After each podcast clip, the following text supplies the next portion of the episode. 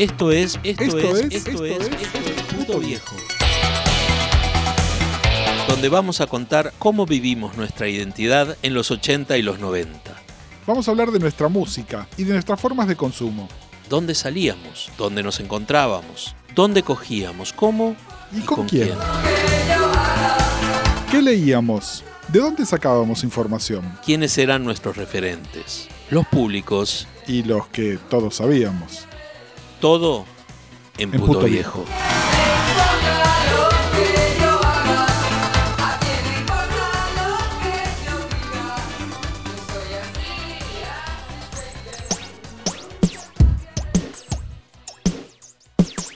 Bienvenidos a un nuevo episodio de Puto Viejo, el espacio del Baído dedicado para nosotros los putos viejos. Yo soy el puto viejo Gustavo Casals, me acompaña como siempre mi compañero. Tu compañero Gustavo Pecoraro, y no está más decir que es nuestra segunda temporada, querido amigo. yo no sé si no es la tercera en realidad. Mm, yo no sé que entre dos y tres siempre me pierdo. Bueno, es el ciclo 2021, del Puto, viejo, que es lo importante que hay que hacer.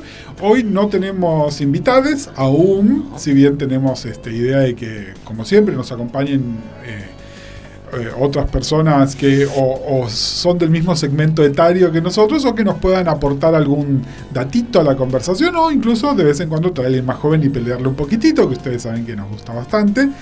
Em, pero porque eh, queremos hablar de un tema que tiene mucho de observación, pero mucho de personal también. Em, y hagamos un poco de, genealogía o arqueología primero, ¿no? Muchas veces hablamos, y esto lo venimos hablando, pueden escuchar nuestro segundo programa con, con Ernesto Mequia si quieren. Eh, está la figura de el puto viejo solitario, pero no solo solitario, sino que es el puto viejo que se quedó cuidando a su mamá. O a su papá. O a su papá. Pero generalmente este vínculo más con su mamá, ¿no? Por estos temitas este, edípicos y qué sé yo. Y además porque además, eh, fieles a, a la tradición ítalo-española que nos acompaña, las mujeres son mucho más duraderas que los varones y entonces es mucho más común que el puto grande tenga una mamá muy grande que un papá muy grande que por ahí le dio el bobazo mucho antes que, a su mamá. Eh, va a haber mucho de primera persona acá. Yo tengo a mi, ambos padres este, están vivos, están bastante bien. Gus tiene, si estuvieran viendo las redes, la tiene a su mamá, que está bastante cachuza. Eh, igual ninguno de ambos fuimos el puto que se quedó a cuidar a sus sus, ¿cómo es que dijiste que eran sus sadres? Los yadres, como llaman ahora. Yadres, eso es porque lo pronuncias en gallego. Claro, sí, sadres. No, pero también es cierto esto lo que vos decís, eh, porque viene a cuento, ¿no? Esta, esta situación de que por qué vamos a hablar de estas cosas.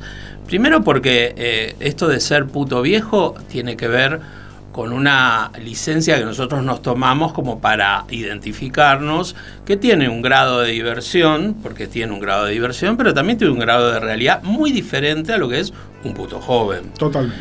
Eh, y luego también está esto que vos decías muy bien, que es que em, eh, en esta franja etaria, que lo dijiste tan finamente, los putos de nuestra edad, que ya hemos vivido de alguna manera, em, nos enfrentamos también con cosas que hacen a nuestra propia este, edad, pero también nos enfrentamos a quienes tenemos, a lo que les está pasando a nuestros padres o a nuestras madres. Exactamente. Pero amén de eso, vos y yo no somos estos putos familiares. Exactamente, nosotros somos, eh, hemos salido del ámbito familiar, hemos tenido parejas, Gus durante mucho tiempo vivió fuera del país, eh, es decir, nuestros padres están, estamos en, diversos niveles, eh, nos hacemos cargo de ellos, pero tampoco fuimos el que se quedó, ¿no? Que era la hija que se vistió para, quedó para vestir santos o eso, ¿no? Que incluso había en las familias donde había más de dos hijes, medio como que estaba hasta decretado que algune se tenía que quedar a cargo. Sí, tipo, siempre en general era la soltera o el soltero, ¿no? Porque era el que no había, entre muchas comillas, no había formado familia. Y puede ser que esa familia casualmente era la familia elegida que está formada por amigos y en muchos casos, no digo que, que pase ahora, pero en muchos casos el puto, la figura del puto viejo caminando por la calle con su mamá o su papá mientras se les iba los ojos al chongo que pasaba, es una figura media recurrente esto, por supuesto, sin estigmatizar y saludando fervorosamente que siga mirando el bulto y decidiendo lo que quiera. Sí, sí, una persona deseante. Lo que pasa es que es una persona deseante con su deseo un poco trunco, porque se quedó en función de eso. Y también pensemos, y esto también por ahí, es una acá es donde entra la etapa de observación. Pensemos en gente que tiene por ahí 10, 20 años más que, que nosotros donde ciertas libertades que nosotros tuvimos o ciertos permisos que nos dimos no los tuvieron. Entonces, en muchos de estos casos por ahí, no formaron su propia pareja o no formaron su propia familia elegida porque closet, ¿no? Entonces, no significa que no hayan tenido una vida sexual activa, no significa que no estén cómodos en su identidad, pero sí no tuvieron la oportunidad de crear estos vínculos de socialización, de visibilidad, que no se les permitían. Incluso eh, con, con sus padres, con sus madres y con sus padres, porque nosotros, tanto vos como yo, hemos tenido eh, la posibilidad o la decisión, mejor dicho, en algún momento de salir del armario con nuestros, con nuestros padres y nuestras madres, yo desde muy joven, y creo que eso también es un poco lo que eh, nos lleva a replantearnos en estos momentos qué pasa con el cuidado de esa madre o de, esa o de ese padre que parecía que ya teníamos todo, todo resuelto. Todo súper resuelto. Y acá también, a ver, y vamos a ser realistas, ¿no? Es decir, por un lado está esto que decíamos, la imagen del puto viejo que se quedó con su, mamá, y después la realidad de la nuestra, que eh, por ahí no es tan diferente de la realidad de los héteros con eh, madres y padres grandes también, que es que eh, empiezan a envejecer. Nosotros también empezamos a envejecer y también hay otra realidad que es que nuestros plazos de vida se estiraron muchísimos. Entonces, eh, una persona de llegando a los 60 años que tenga a ambos padres vivos y vitales y demandando, no era tan común siempre. Y ahora sí, lo más común es que eh, si todo sale bien, las personas vivan hasta los ochenta y pico de años. Eh, y esto trae un montón de... Tenemos 30 años más, qué suerte. Para mejorar todas las cagadas que hicimos. Ponele. Ponele. Ponele. Ponele. Eh, pero bueno, esto, ¿no? Donde, donde además a lo que voy es que se suma a nuestro autocuidado tenemos que cuidar de alguien más, ¿no? Y que no es la persona que convive con nosotros, ¿no? Donde tenemos que además salir a hacerlo.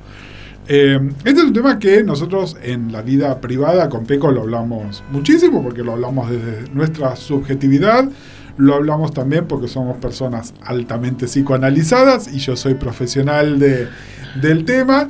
Eh, y yo paciente. y queríamos este, traerlo acá porque, eh, obviamente, como siempre, ¿no? Estamos hablando un poco desde nuestra experiencia, pero nos parece que hay mucho de esta experiencia que, que sirve para, para los demás también. Y una cosa que me parece que es bastante importante.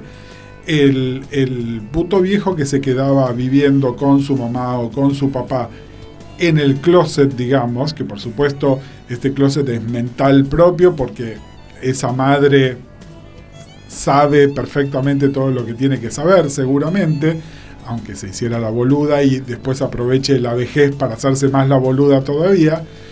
Em, a diferencia de, ese punto, nosotros a veces tenemos que em, hacernos cargo y a veces nos llevamos súper bien con nuestros padres y madres y a veces no. Eh, y esto no tiene que ver con el closet o no el closet, no tiene que ver con que somos todos adultos, con distintas ideologías, posturas ante lo económico, ante lo social, ante las libertades que podemos tomarnos o no. Eh, hay gente cascarrabia, nosotros somos bastante cascarrabia. Mm, total. Eh, y entonces esas relaciones se pueden ver interferidas por esto. No quiero decir dañadas, porque muchas veces no es que la relación se daña, pero sí hay algo que mete como un poco de ruido también ahí en todo eso. Eh, hay un tema que, alguna vez hablamos con, con, Peco eh, que hablamos a su vez con, con nuestro analista que este, les cuento, bueno, sí, Peco se analiza con la persona que yo me analicé mucho tiempo, pero ahora no me estoy analizando. no eh, es que analiza solo a putos viejos. pero bueno, y una cosa que, que, nos decía este profesional y que yo la verdad que también la uso mucho en mi práctica, y que muchas veces lo que tenemos que hacer es, tenemos pocos encuentros con nuestros padres, ¿no? Y les dedicamos tiempo, y es dedicarles ese tiempo medio no te digo acríticamente, pero como un tiempo de disfrute, sabiendo que es esta porción de tiempo que estamos dedicando, que es un ítem más en nuestra agenda, y no significa que después no contestemos el teléfono, no nos importe nada más, pero esta interacción en persona, que a veces es medio áspera, tenerla con cierta, no, no sé si es compasión, pero sí sobre todo empatía, ¿no? Es bueno, nos estamos viendo poco, cuando nos vemos, que sea disfrutable para todos y de alguna manera los que tenemos el ancho de espada somos los que somos más jóvenes y estamos un poquito mejor. Por ahora, ¿no? Dentro de unos años vamos a hacer unos chotos nosotros también y ahí veremos si, esto, si esto es factible de hacerse o no. Vos sabés que eh, mientras hablabas recordaba esa, eh, esa charla que tuvimos acá con esto de con los putos jóvenes, ¿no? Con, con los chicos que vinieron a, visitarnos y que tuvimos ese, ese, hermoso podcast. Y una de las preguntas que le hicimos fue cómo se veían ellos, eh, putos jóvenes, como putos viejos, ¿no? Y, mm, creo que a veces eh, mm, eh, hay, un, hay como una hay como una postergación de esa, de esa mirada, o por ahí la, la, mirada desde la juventud es una mirada, eh, por lo menos a mí me pasó, como una mirada como muy lejana y muy cándida, que no tenía que ver em, con estas, estas, estas eh, dificultades o estas problemáticas que, se, que estamos charlando nosotros. Con estas practicalidades. Mira vos, qué elemento. No, porque fíjate que no son dificultades, sino que son cosas del día a día, cosas de las que nos tenemos que hacer cargo, donde nuestra visión idealizada, ¿no? Eh, bueno, nada, me voy a jubilar a tal edad y me voy a dedicar a escribir, o me voy a ir de viaje, o voy a seguir trabajando toda la vida, o lo que sea. Es bueno, pero con alguien, a cargo de quién, viviendo en dónde, ¿no? Hay, hay un montón de cosas, y a eso voy con las practicalidades, donde la gran idea tiene una bajada ítem por ítem del día a día y ese es el detalle que nos está viendo. Claro, y, y, que también eh, que también hace a un, a un a una especie de conversación común entre nosotros, los putos viejos, entre amigos, que no se hace intencional, eh, pero se hace porque es una de nuestras prácticas habituales o cotidianas, el hablar de cómo está tu mamá, cómo está tu papá. Em, eh, a mí me pasa con amigas y amigos, eh, maricas, lesbianas, pero también con amigos y amigos heteros, esto de que en una edad, en una edad más o menos similar, el hablar de nuestros padres, de nuestra madre, de nuestro padre, de los que los tenemos vivos o de los que tenemos a la madre solamente, es casi parte de una conversación de una sobremesa o de algo, porque es algo que es cotidiano en estos momentos. Es hablar de nuestra propia salud, ¿no? Y de nuestros propios achaques y de qué cosas estamos haciendo para mejorarlo, ¿no? Porque la conversación sobre eh, qué estamos eh, comiendo o cómo nos estamos ejercitando o si nos hicimos algo en la piel o el pelo es parte también del segundo cuidado. Y también hablar de, bueno, sí, de estas personas que tenemos al, cuidado y qué, qué tipo de relación tenemos y muchas veces lo que surge es, más allá de eh, las practicalidades, justamente, ¿no? Eh, problemas de salud, ¿no? Problemas de convivencia, cosas del día a día. Bueno, lo que decíamos antes, cómo nos llevamos con estas personas también, donde esto puede ser más llevadero o menos, de acuerdo a cada caso, ¿no? ¿Y qué nos pasa a nosotros y a nosotros con eso? Con de repente, porque vuelvo a repetir, dos personas, dos putos viejos, con cierta formación, visibles, que no hemos estado en el armario, que somos gente que nos, nutrimos de un montón de cuestiones, que llega un momento de la vida donde empezamos a tener como prioridad o como puntito ahí dentro de los primeros cinco ítems, esto de cómo está tu mamá, cómo está tu papá. Y yo la pregunta es, ¿cuánto nos, cuánto nos ocupa ese? Cómo está tu mamá y cómo, tu, cómo está tu papá y cuánto nos debería ocupar. Claro, porque la pregunta asociada es cómo lo estás llevando. Exacto. ¿No? Es eso como algo que sí forma parte de, de nuestro día a día y que lo tenemos que llevar. Y con quién lo compartimos también, ¿no? Donde, de nuevo, si estamos solos o estamos en pareja, si tenemos amigos cercanos o no, habrá gente que nos ayuda a llevar esto adelante mejor que otros y ahí se siente el, el impacto también, ¿no? Eh, y vuelvo, no es que esta no sea una problemática hetero, ya vos bien lo dijiste, pero hay ciertas particularidades que hace a las personas LGTB y un par de imágenes, ¿no? La hija solterona o el hijo solterón, es muy probable que sean un puto o una torta. No, no, eh, expresado o manifestado de distintas maneras, pero es muy probable que esté. Y también, y acá eh, entra el, tema familiar más allá de los padres con hermanos o hermanas, donde medio que por decreto se le asignan obligaciones a distintas personas. Yo, yo cuando eh, decías esto, como una certeza, yo realmente conozco muchas tortas que están a cargo de o la, o la madre o el padre o la, o la madre y el padre a la vez, mm. o y el hermano. Eh, entonces no es solo un dicho, sino que es una realidad.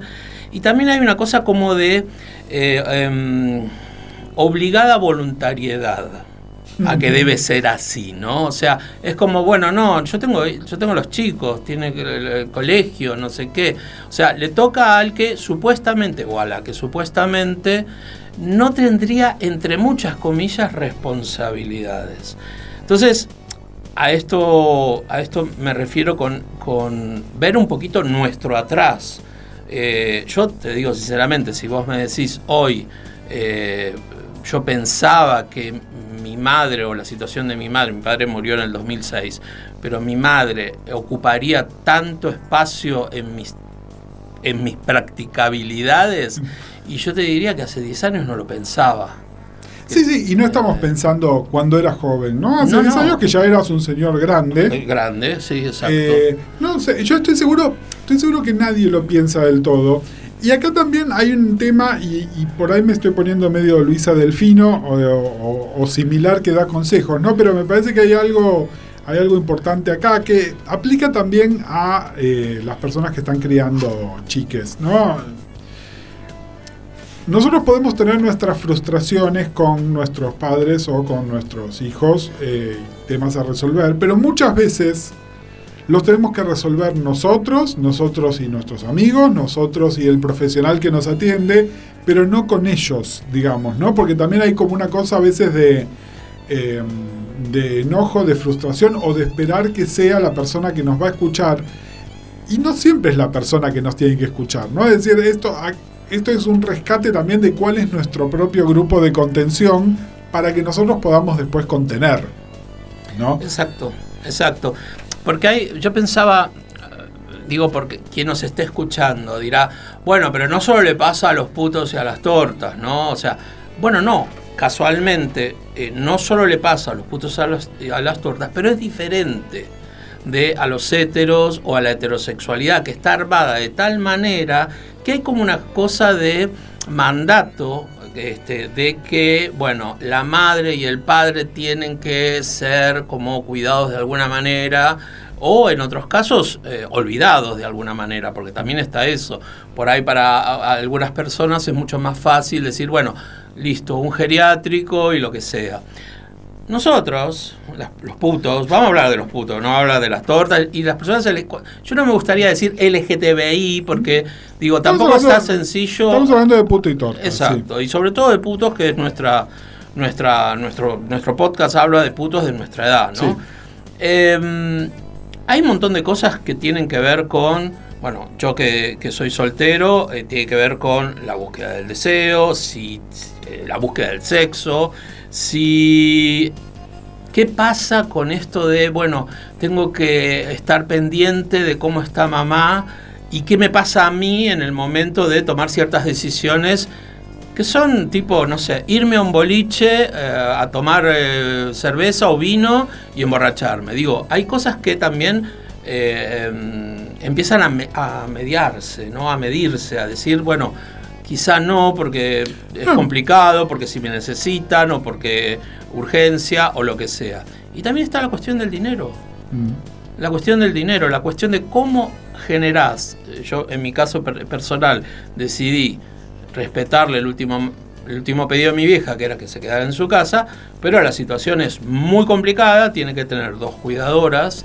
Eh, y todo lo que significa, bueno, dos trabajadoras en blanco, que, eh, o sea, pasás a ser un empleador siendo puto trabajador, ¿entendés? Hay como una cosa como media como complicada que creo que tenemos que valorar en su término justo. Y por eso mismo también, en ciertos grupos familiares, a él o la que se quedó sin pareja, digamos, o sin familia propia, se lo manda a vivir con su mamá o a vivir con su papá, porque no están los medios para pagar eso, ¿no? Y estoy hablando en los casos donde hay varios hermanos, no, no cuando hay un hijo único, sino cuando hay un grupo y entonces es, bueno, yo tengo chicos, yo tengo mis responsabilidades.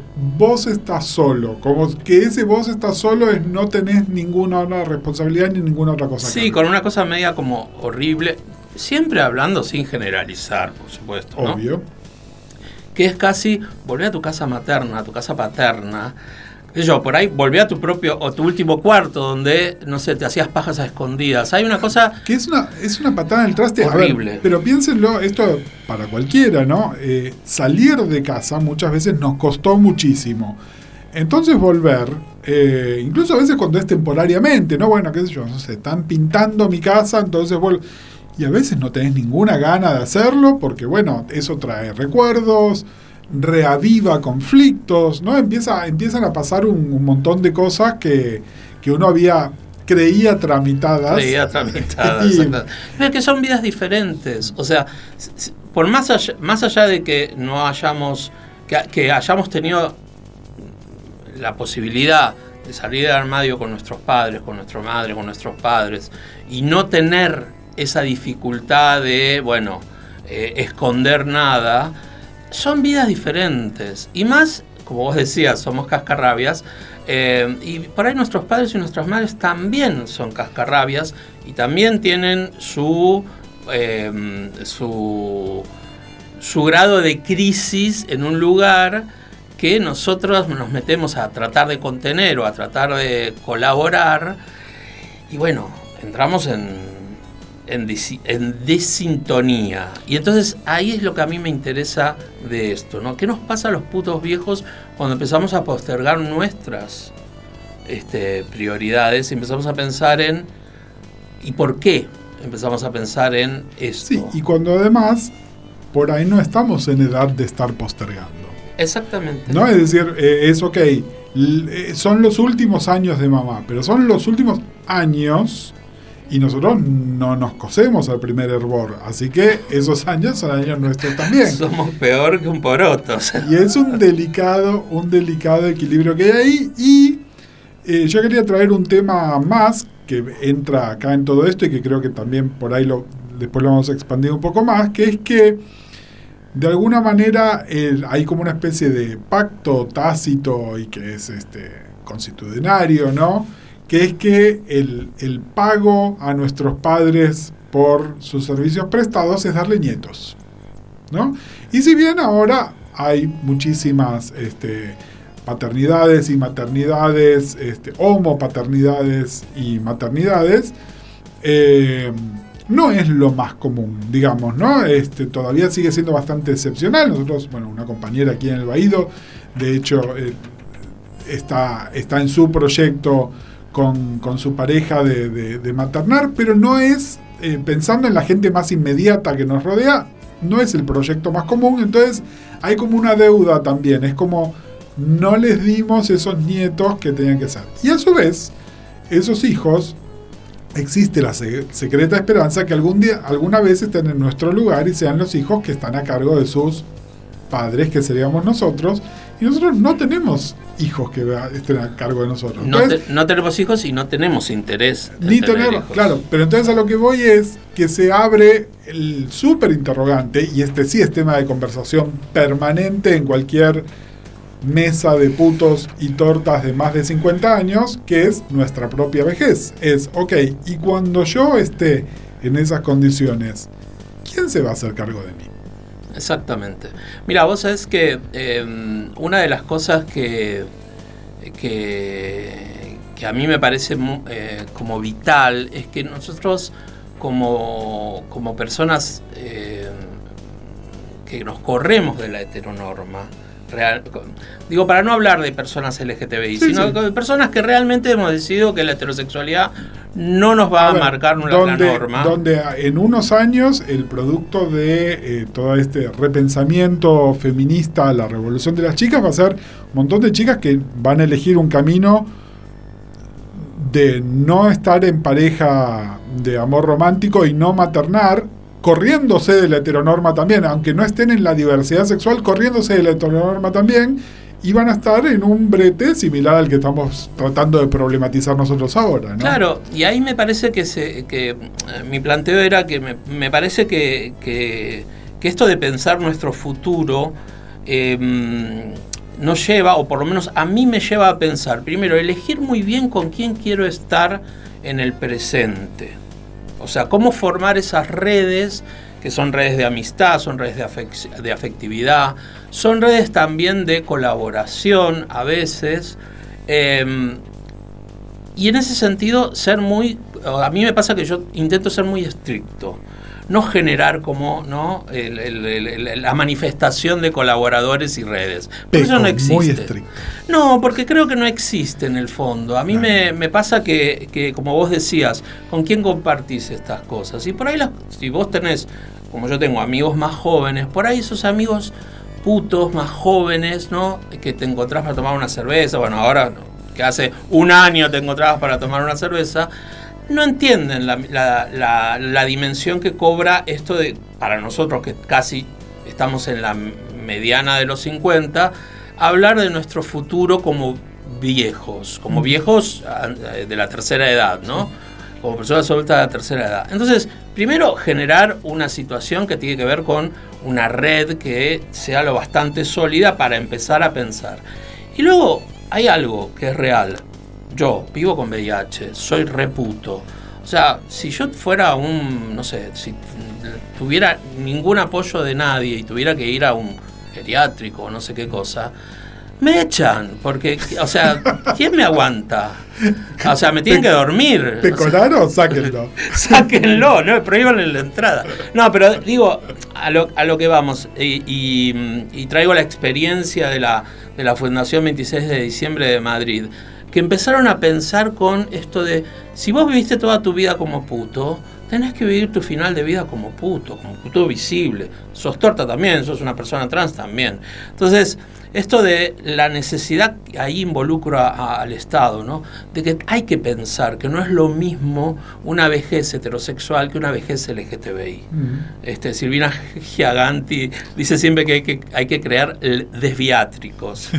desviátricos, porque es verdad, o sea, em, eh, la, eh, el tipo que nace, el, el, puto que, los ejemplos que yo conozco, ¿no? De, de, Madrid, el puto que nació escuchando a Lola Flores o a, qué sé yo, o, alguna, o a Juanita Reina y demás, quiere terminar su vida siguiendo. No tiene que esconder eso. Sí, este, porque entra en un lugar donde va a, va a estar hostilizado nuevamente. Pero pensemos además en las formas de socialización que tienen los adultos mayores, eh, que todavía tienen cierta independencia eh, y quieren hacer cosas, ¿no? Se les organizan actividades, eh, ponerle un baile o un viaje donde de alguna manera y sin mala intención, pero acríticamente, se impone la heteronorma. Y el binarismo total. Exactamente, entonces se hace un baile y en el baile tiene que haber un señor que saca a bailar a la señora y no viceversa. Eh, por supuesto, en todos estos grupos toda esta construcción se cae a pedazos porque normalmente la proporción es de 20 mujeres por cada tipo y entonces las mujeres terminan en una especie de, este, de, de tortajo teórico donde bailan ellas entre ellas. Es decir, por más que la gente que coordina estas actividades quiera imponer la heteronorma, la propia demografía del grupo hace que todo esto se les vaya al, recontrademonio, ¿no? Tenemos que mandar a Ilse ahí así. así les, explica, les, explica, un poquito las Les explica un par de cosas. Eh, pero lo que voy es que se arman actividades, y esto que vos decís, ¿no? Eh, incluso en, en, cualquier, no, sin ir a un geriátrico, no en un club de jubilados. Y entonces, ¿qué pasa? Eh, tenemos a un señor de 70 años, hetero, ponele viudo, que se va a un club de jubilados y quiere conocer a una señora y hablar de fútbol con sus compañeros y este, por ahí conocer a alguien nuevo y si se arma un baile bailamos y comen algo rico. El puto de 70 años no va a ir a una de esas agrupaciones por multitud de motivos.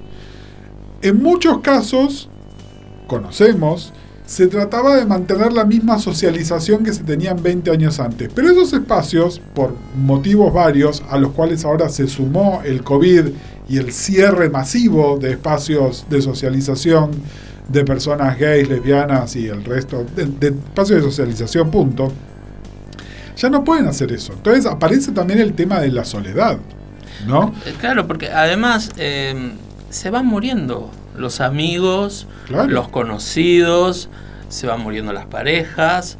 Eh, vos nombraste a Ernesto Mequia. Ernesto siempre habla de, de que él se siente muy cómodo ¿no? Cuando visita un baño turco, un sauna en la calle Gascón y ve que hay putos grandes de 70 años y más también paseándose con su erotismo sin ningún tipo de complejo y demás, que yo a mí yo siempre digo que me parece que eso es una, una de las, uno de los grandes eh, símbolos de, lo, de qué es ser un cuerpo disidente realmente.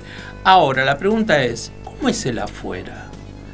¿Cómo es el afuera de ese viste como dicen ahora todos abuelitos, parece que todos fuera tuviesen tenido nietos. este, la abuelita o el abuelito dicen los noticieros. No, ¿cómo es ese, ese afuera de ese, de ese, de ese viejo puto que por ahí se echó un polvo o se estuvo dando un beso o, cogió con alguien en el sauna cuando sale? Eh, vive solo, vive en la casa de un sobrino, eh, quién lo cuida, eh, puede seguir este, tiene sus amigos todavía o no tiene sus amigos. Es, eh, digo, tiene que haber una continuidad de esa posibilidad de, de red. Me gusta lo de red, ¿no? O sea, yo siempre digo que Em, si todo sigue igual y mi conducta sigue igual, a mí me van a cuidar mis amigas. por eso trato de ser buenas con algunas, por lo menos. Vos fijate. Vos fijate. Espero que no me dé nada en las manos y pueda seguir cocinando. Porque... el pago, el pago simbólico. El pago simbólico. No, pero, pero mm, yo lo pienso a veces, ¿no? Digo, o sea, em, nada, eh, también está la otra, la otra posibilidad de, bueno, eh, eh, tratar de formar de alguna manera un vínculo eh, afectivo y que no sea tóxico como para eh, llevar adelante una compañía, que puede ser con un amigo perfectamente, no tiene por qué ser con una pareja sexual. Totalmente. O con una amiga, qué sé yo. Sí, sí, sí. Que, además eh, tiene, tiene doble fin, ¿no? Uno es, uno es económico y otro es afectivo. Es no estar solo, es estar acompañado, pero también afrontar gastos que por ahí una persona sola no puede afrontar y bueno, repartirlos, el, impacto de, de, esa manera. Sí, convengamos que ninguno, ninguno de nosotros somos herederos de grandes fortunas ni de pequeñas y tendremos una jubilación horrorosa como la mayoría de la gente. Sí. Entonces, eso también hace tendríamos que hacerlo pensar, ¿no?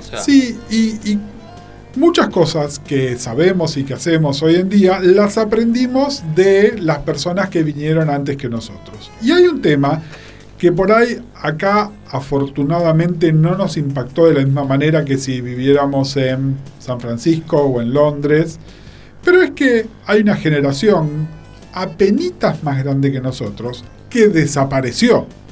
Entonces de repente tampoco tuvimos muy la experiencia de personas por ahí de 10 años más que nosotros que llegaron a esa edad porque no llegaron. ¿No? Entonces ahí tenemos una serie de interrogantes también.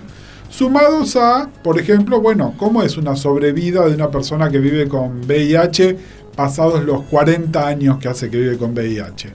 A vos tanto no te falta, desde en algún momento la vas, a tener, que pensar. Sí, sí, 28, o sea que en 12 años, si estoy viva, chicas, festejamos. festejamos, hacemos 40. fiesta. Eh, a lo que voy es, eh, no tenemos una experiencia real con, personas donde eso haya pasado.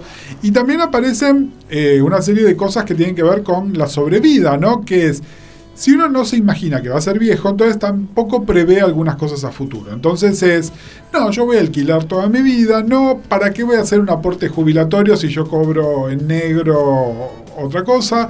no, ¿para qué voy a tener un plan médico y qué sé yo? Y llega un momento donde necesitas asegurarte esas cosas y en realidad es porque no te imaginabas que ibas a llegar. Entre otras cosas porque tantos de nosotros no llegaron que uno pensaba, bueno, ¿cómo voy a sacar yo justo el numerito de la lotería donde voy a estar? Sí, perdón que, perdón que te corte, y también lo hemos hablado acá muchas veces, esa especie de hedonismo fantasioso que tienen algunos putos jóvenes, hermosos por supuesto, de por sí si quieren llamar para cuidar a un puto viejo pueden llamar, eh, pero que tienen, eh, tienen eh, esa reflexión ante la vejez de falta mucho tiempo. Sí, sí, falta mucho tiempo, pero ojalá llegues, porque si no llegas quiere decir que estás criando margaritas desde abajo. Pero es una cosa que hay que pensarla de alguna manera. En algún momento, no digo que a los 20, mientras estás siendo, viste, el esplendor de la hierba, pero hay que empezarla a pensar en algún momento Porque no, X. Sí, y, y esto, ¿no? Eh, si ustedes son putos más jóvenes escuchándonos, más que una, una queja sobre esto, es como una especie de de moraleja, ¿no? Una, fábula. Sí, no, yo no, miren la historia del puto viejo que no tomó ninguna precaución y ahora está como la cigarra y la hormiga, ¿no? Claro, yo no lo veo, no creo que estemos haciendo nada con, con dejo de melancolía, sino que estamos compartiendo algo que de repente nos ocurre y que yo siento que, bueno, hubo que buscar herramientas para poder manejarlos, ¿no? Vos contabas lo de lo del profesional que me, me pasaste, pero es verdad, en mi caso me costó mucho entender todo el proceso bastante largo de, la situación con mi vieja y realmente también es esto de, bueno, necesito ayuda profesional para llevar adelante esto. Mm. Porque hay momentos donde dejas de ser ese puto que eras, bueno, pandemia inclusive, y decís, pero ¿qué está pasando? Digo, ¿qué está pasando ante una situación que es que tu madre se va a morir? Este, y, como, como a veces pienso, bueno, mejor que mi madre se muera antes que me muera yo, porque casualmente todo lo que yo me ocupo de ella, no creo que lo pueda hacer, no creo que lo haga nadie. No. No, y, y eso es una preocupación. Esa es una recontra preocupación. Y, te traigo otra, ya que hablábamos también de, las personas que, que, perdimos este, por el VIH y otras cosas.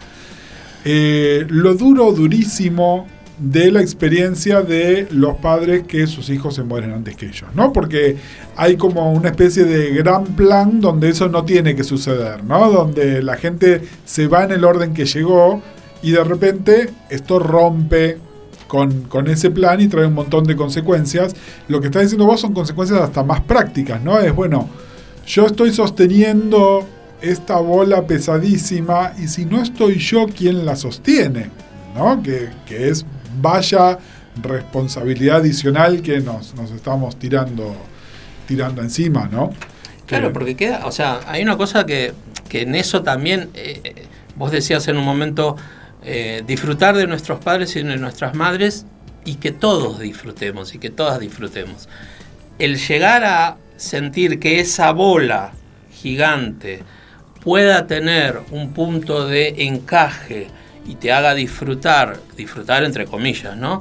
te va a sentir más cómodo, es todo un laburo. Mm. Más cuando estás en medio de una pandemia, más cuando no tenés ganas de coger, más cuando eh, te encantaría, no sé, poder viajar y no viajas. O sea, hay un montón de cosas. Eh, poder cenar con amigos, no sé, eh, un montón de cosas que,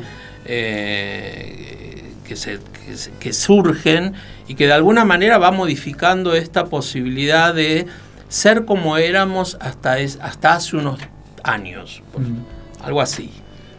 Eh, yo quiero traer una, cosita más y a ver, por ahí vos me contás ahora si tuviste alguna experiencia también de eso, que es un, como una especie de consecuencia de la visibilidad, una consecuencia positiva de la visibilidad. ¿no?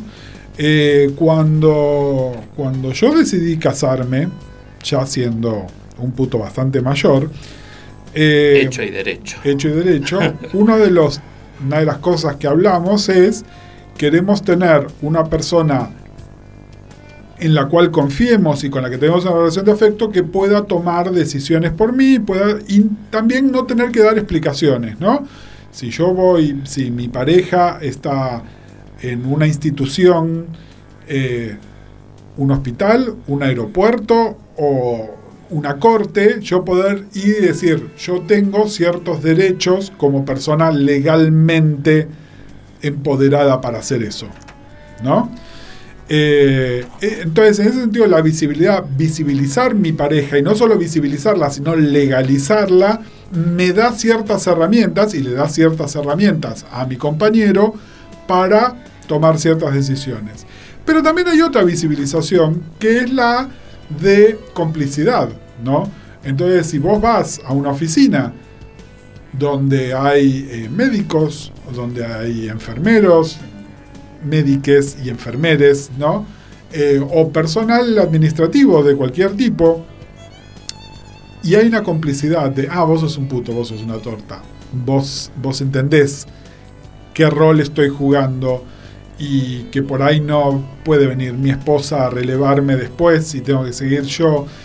Esa complicidad, esa, esa lectura, donde además lo estás diciendo desde, desde tu putez, ¿no? Necesito determinadas cosas y vos por ahí me las podés proveer o ayudar o facilitar o lo que sea, ¿no? Que me parece que hay algo de esa visibilidad que está bueno también, ¿no? Que es esta red informal, porque esas personas no son tus amigues, pero a partir de que estamos todos en la diversidad, nos entendemos, ¿no? Y entonces alguien te hace un favor, o tiene una consideración especial hacia vos, o te ayuda con algo, eh, o le podés decir, ¿no? Bien claramente, eh, mira, necesito ir a hacer tal cosa y no tener que estar dando un, haciendo un rulo innecesario porque no podés contarles que sos puto. Sí, o no puedes contarle que es tu marido o tu pareja. Exactamente. Eh, porque convengamos que no todos los putos o las tortas o las personas LGTBI que se casan lo hacen después visible. Mm. Hay muchos que sí, hay muchas que sí y hay muchos que no, hay muchas que no. Eh, me pensaba en esto de cuando con lo de la complicidad. Viste que a veces no generalmente, pero a veces se sientan un par de tres, cuatro putos en un restaurante. Siempre hablemos eh, pre-pandemia de esto, ¿no?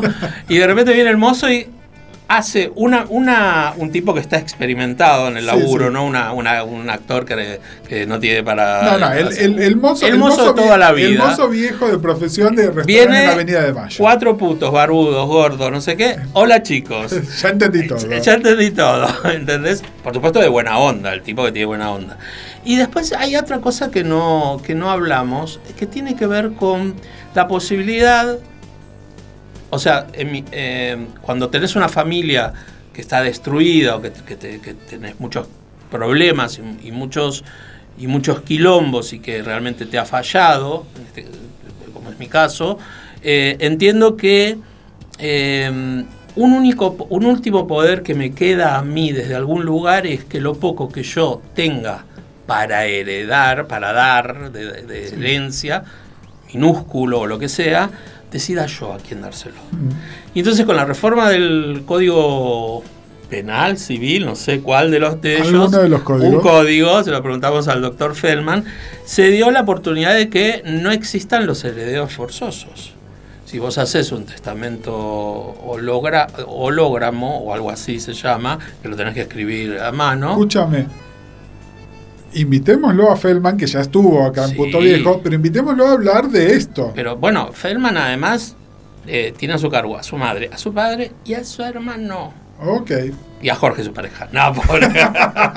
su marido.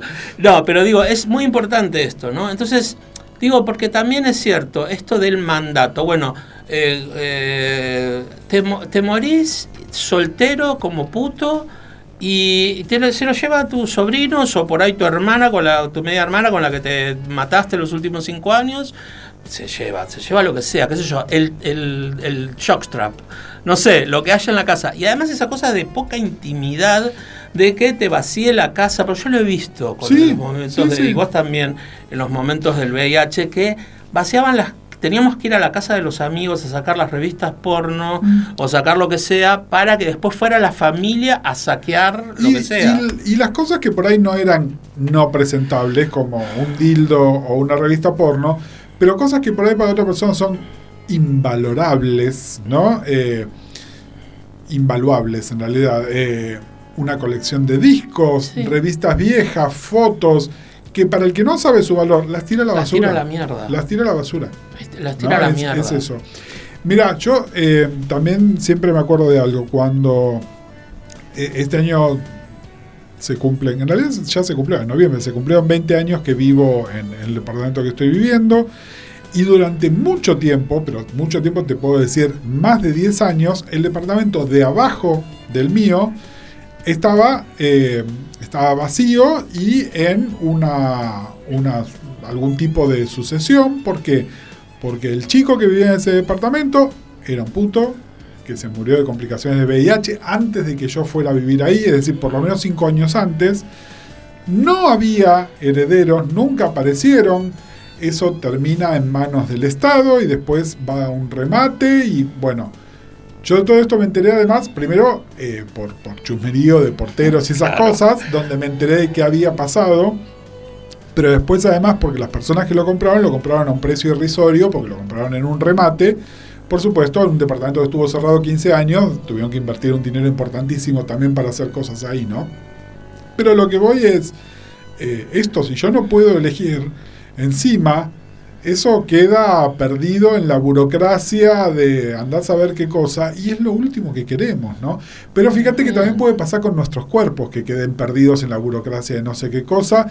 Todo el tiempo aparecen historias de una persona muy mayor que la encontraron en una casa donde no aparece ningún familiar a cargo.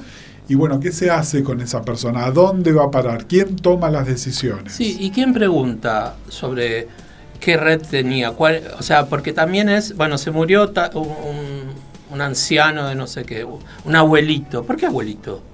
¿Mm? Eh, digo, bueno, eso, bueno, lamentablemente eh, lo, siempre lo, han denunciado las compañías travestis y trans eh, sobre el tema de quitarte tu identidad, pero en este caso es también eh, no solo tu identidad, porque los putos y las lesbianas en general tenemos una visibilidad mucho más este, pausible de, eh, ocultarla, ¿no? Mm. Que una, una, travesti o una persona trans, sino eh, sino a mí lo que más me preocupa es quitarte eso que vos construiste durante toda tu vida, que como vos decís, por ahí para mí este vasito tiene una importancia una historia y un montón de fundamental y vos decís es un vaso de mierda, pero para mí significa no sé, eh, es importantísimo, para no hacer ningún ejemplo. No quiero que este vaso vaya a la basura. Prefiero que alguna amiga o algún amigo o alguien que sepa que para mí era importante lo agarre y se lo lleve. Como un poco esta cosa de la didáctica marica que nosotros decimos siempre, también materialmente. Claro. El hecho de los archivos es importante. El hecho de que existan este tipo de archivos como el archivo de la memoria trans, el archivo que maneja Marcelo Ferreira y un montón de otros archivos, para que no se vayan perdiendo esas cosas. Mm.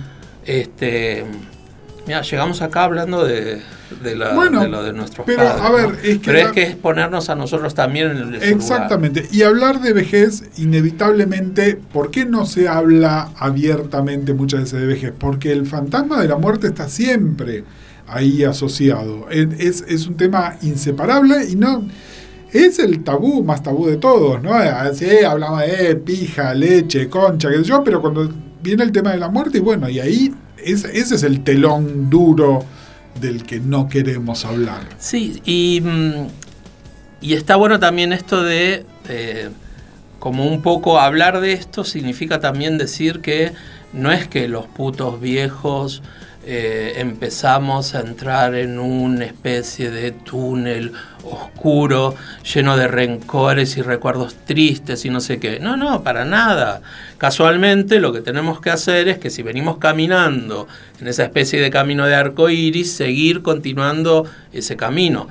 Eh, los que puedan armar una relación y se mantengan, estupendo. Los que estamos solos, vamos a seguir cogiendo de la manera que podamos. Y digo, eh, y deseando, de la, por ahí, no como hace 20 años, pero digo... Te va a hacer mal. Me va a hacer mal. No, pero en serio, digo, em, eh, reivindicar un poco esto también, ¿no? O sea, nosotros pensamos en el futuro, pero también pensamos en el hoy. Digo, no es que estamos todo el tiempo diciendo, uy, nos vamos a morir y entonces guardemos todo el pesito para poner el plan de pensión. Pero, y a eso voy con el hoy y con la otra preocupación que mencionábamos recién, la desaparición eh, pre-COVID y ahora también de los espacios de sociabilización. Eh, esos lugares da, eh, contramano, ¿entendés? En contramano, en la barra estaba lleno de señores de 70 años que no, no necesariamente estaban bailando ni de levante, pero que tenían todos los fines de semana ese lugar donde podían ir y encontrarse con viejos conocidos y chumear un poco y sentirse todavía parte de, de una cosa. Bueno, esos lugares no existen más, ahora están las apps. Cuando estuvieron los putos jóvenes acá, se habló muy claramente de que salvo que sean viejeros, cómo se le pone el filtro de la edad y no se van a comunicar con personas más grandes también. Y entonces, bueno, ¿qué le queda a esas personas? Mira, hoy, eh, hablando de estar a cargo de nuestros padres, estuve unas cuantas horas haciendo un trámite online de la FIP para mi papá. En lugares de la FIP, el sitio de la FIP es bizantino y entiendo, es decir, primero, primero, me, primero me frustré con mi papá porque no lo podía hacer él solo y después cuando me di cuenta que lo tenía cuando lo hice yo y me di cuenta de lo difícil que era, dije, el hijo de puta que diseñó esto no pensó que personas de todas las edades y todas las capacidades van a tener que autogestionarse determinadas cosas acá también. Y pienso lo mismo con las apps de Levante y con los teléfonos, donde ahora están naturalizados. Bueno, el encuentro gay ahora es a través de una app. Hay personas que no personas que no pueden ver la letra pequeña para esa app. No, no. Pero va, más allá de eso, Gus, porque te, voy a contar una anécdota eh, personal. Vos sabés que yo soy salidor, o, fui salidor y me gusta salir y demás, y, lo que sea. Con esto de la pandemia, bueno, nada, y por muchas otras cosas más. Eh, eso quedó en la nada, quedó en stand-by. Em, y hay una cosa que tiene que ver con eh, el poco interés que dan ciertas cosas. Por ejemplo, yo podría ir a Flux, que lamentablemente ha cerrado. Parece que no ¿Parece que no? Parece que no. Parece que después hubo todo como una especie de campaña en redes sociales de que cerraba y después salió alguien del lugar a decir, no, che, esperen que no. no sé, igual esperemos, esperemos, que no, porque bueno, que, que, no, cierre, que, vuelvan a abrir todos los espacios, los que íbamos y los que no íbamos. Digo, pues me parece que está buenísimo que existan. Pero bueno, Flux era un lugar donde yo iba, me gustaba, me gustaba la atención, la pasaba bien y demás. Pero esta la pandemia me abrí un eh, perfil en una red que se llama Scruff, que, hipotéticamente en algún momento fue para putos más grandes de cierta edad. Bueno, ahora se llenó, como todas las redes, de la gente más joven que está en la papa, que es la que está manejando las redes constantemente y que es su forma de comunicación. Entonces, para un puto como yo, que me gustan los, la gente más, los putos más jóvenes, no la gente, los putos más jóvenes, bueno, dije, esta es mi. Esta es la mía. Esta es la mía. Pues no, como bien decís vos, las respuestas en general, sobre todo porque yo en mis perfiles soy bastante descriptivo de un montón de cosas, incluso. Decorar es una jodida, digamos todo. Si no se la cruzaron. Pero yo soy re buena. Lo único que digo es que vivo con VIH, así que no me Vivo con VIH, soy una trosca. No. me tiro pedo. claro, una, cosa espantosa. Bueno, no importa, a lo que vamos. Eh, soy lo que soy, diría este, Sandra. Em, el poco interés que me provocaba este tipo de comunicación. Eso también es de puto viejo. Sí. Digo, el poco interés de hola, eh, o no sé qué. Bueno, más allá de que después en todo ese tipo de aplicaciones se encuentran otras jodidas, como son las que conociste, tu sex, no sé qué, la amiga, la otra que no bancás y no sé qué, más todos los trabajadores sexuales. Sí.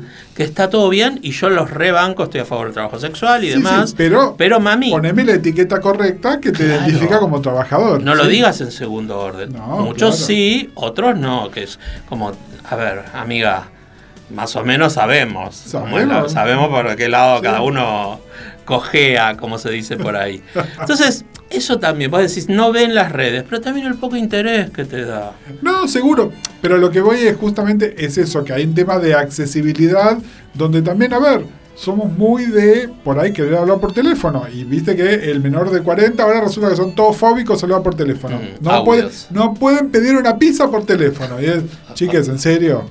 A ver, yo también laburé en un call center. ¿eh? Igual las bancamos, Yo tengo. Eh, algunas las bancamos. No, yo, yo no. yo no. Bueno, eso es el precio que pagás por ser pendejero. Yo afortunadamente. mira, yo te digo sinceramente, a mí el que me la hace bien, yo le dejo mi cuadrito de Kate Haring. que me lo trajiste vos del bomba. Bueno, esta, conversación se nos ha desviado por completo. Pero, pero porque no es melancólica. No, no, es, es la idea, es. Eh, esto. Muchas veces nuestros, eh, afortunadamente, nuestros padres todavía están súper vitales, pero tienen necesidades que vienen con ser adultos mayores. Nosotros estamos empezando a tenerlas también y entonces tenemos que pensar en la de ellos y en las nuestras y pensar en las nuestras colectivamente. Y bueno, acá nosotros somos las viejas de San Telmo, que por suerte vivimos una a la vuelta de la otra, y si la pecorado se cae en la bañera, puedo venir a socorrerla y viceversa. si llego al teléfono, pues si no después venís por el olor. bueno, para, para ustedes, mire, para quienes están escuchando, si ustedes no me ven escribir algún tweet o alguna pelotudez en las redes tres días seguidos, le avisan. Me le van avisando a buscar Que venga a revisar, pegar una revisadita. Sí, que venga con la mascarilla. Dios mío. Dios mío. Bueno, eh, nada, esperemos que el tema les interese. Cuéntenos qué les parece. Acabamos de informalmente eh, preproducir otro punto viejo donde lo tenemos que traer a Feldman para que nos cuente un poco. Tenemos varios ahí. tenemos varios, pero, pero este, este se nos ocurrió ahora y me parece que está bueno también. Esperen un puto viejo una vez al mes, una cosa así. No nos hagan laburar mucho que estamos cansados. Estamos mayores. Estamos mayores.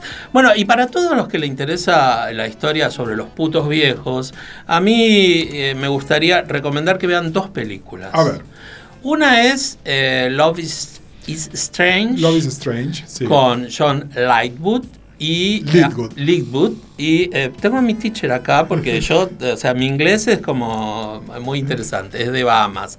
Eh, con John Lightwood y Alfred Molina. Sí bellísima, eh, con, una, con, una, con una conflictividad. Medio, medio amarga. Medio amargona, pero bueno, con una conflictividad bastante real, sobre todo donde está eh, generada. De, adultos mayores de 70 años, ¿no? Es decir, y donde las cuestiones económicas, en algún momento lo que hablábamos hoy, cuestiones económicas se joden.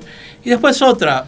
Que mucho más nueva. Mucho más nueva y que todavía no está estrenada, que hay que piratearla. Bueno, esto es así, que se llama Supernova, no la supernova, porque hay una supernova de, ficción, ciencia ficción y no sé qué. Hay una supernova que es un tema de Kylie, pero exacto, no, Exacto. Supernova con eh, Colin Firth y eh, Stanley Tucci, em, que es una historia eh, también de una relación de pareja fuera del armario de muchos años, donde se genera un conflicto eh, que tiene que ver con tomar decisiones individuales o entre pareja.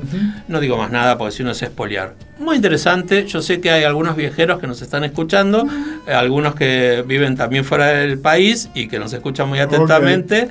Que eh, la, van a pasar muy bien. Y además, eh, tanto los cuatro actores hacen unas actuaciones increíbles y está buenísimo. Muy bien. Así que, bueno, nos estamos escuchando. Este es el comienzo de la temporada 2021 y hay de mucho, más, viejos. mucho más por delante. Seguimos en Twitter, Instagram y Facebook como arroba el Seguimos en Twitter, Instagram, Facebook como arroba el Baído. Hacen artística o, o, o, Dale, seguinos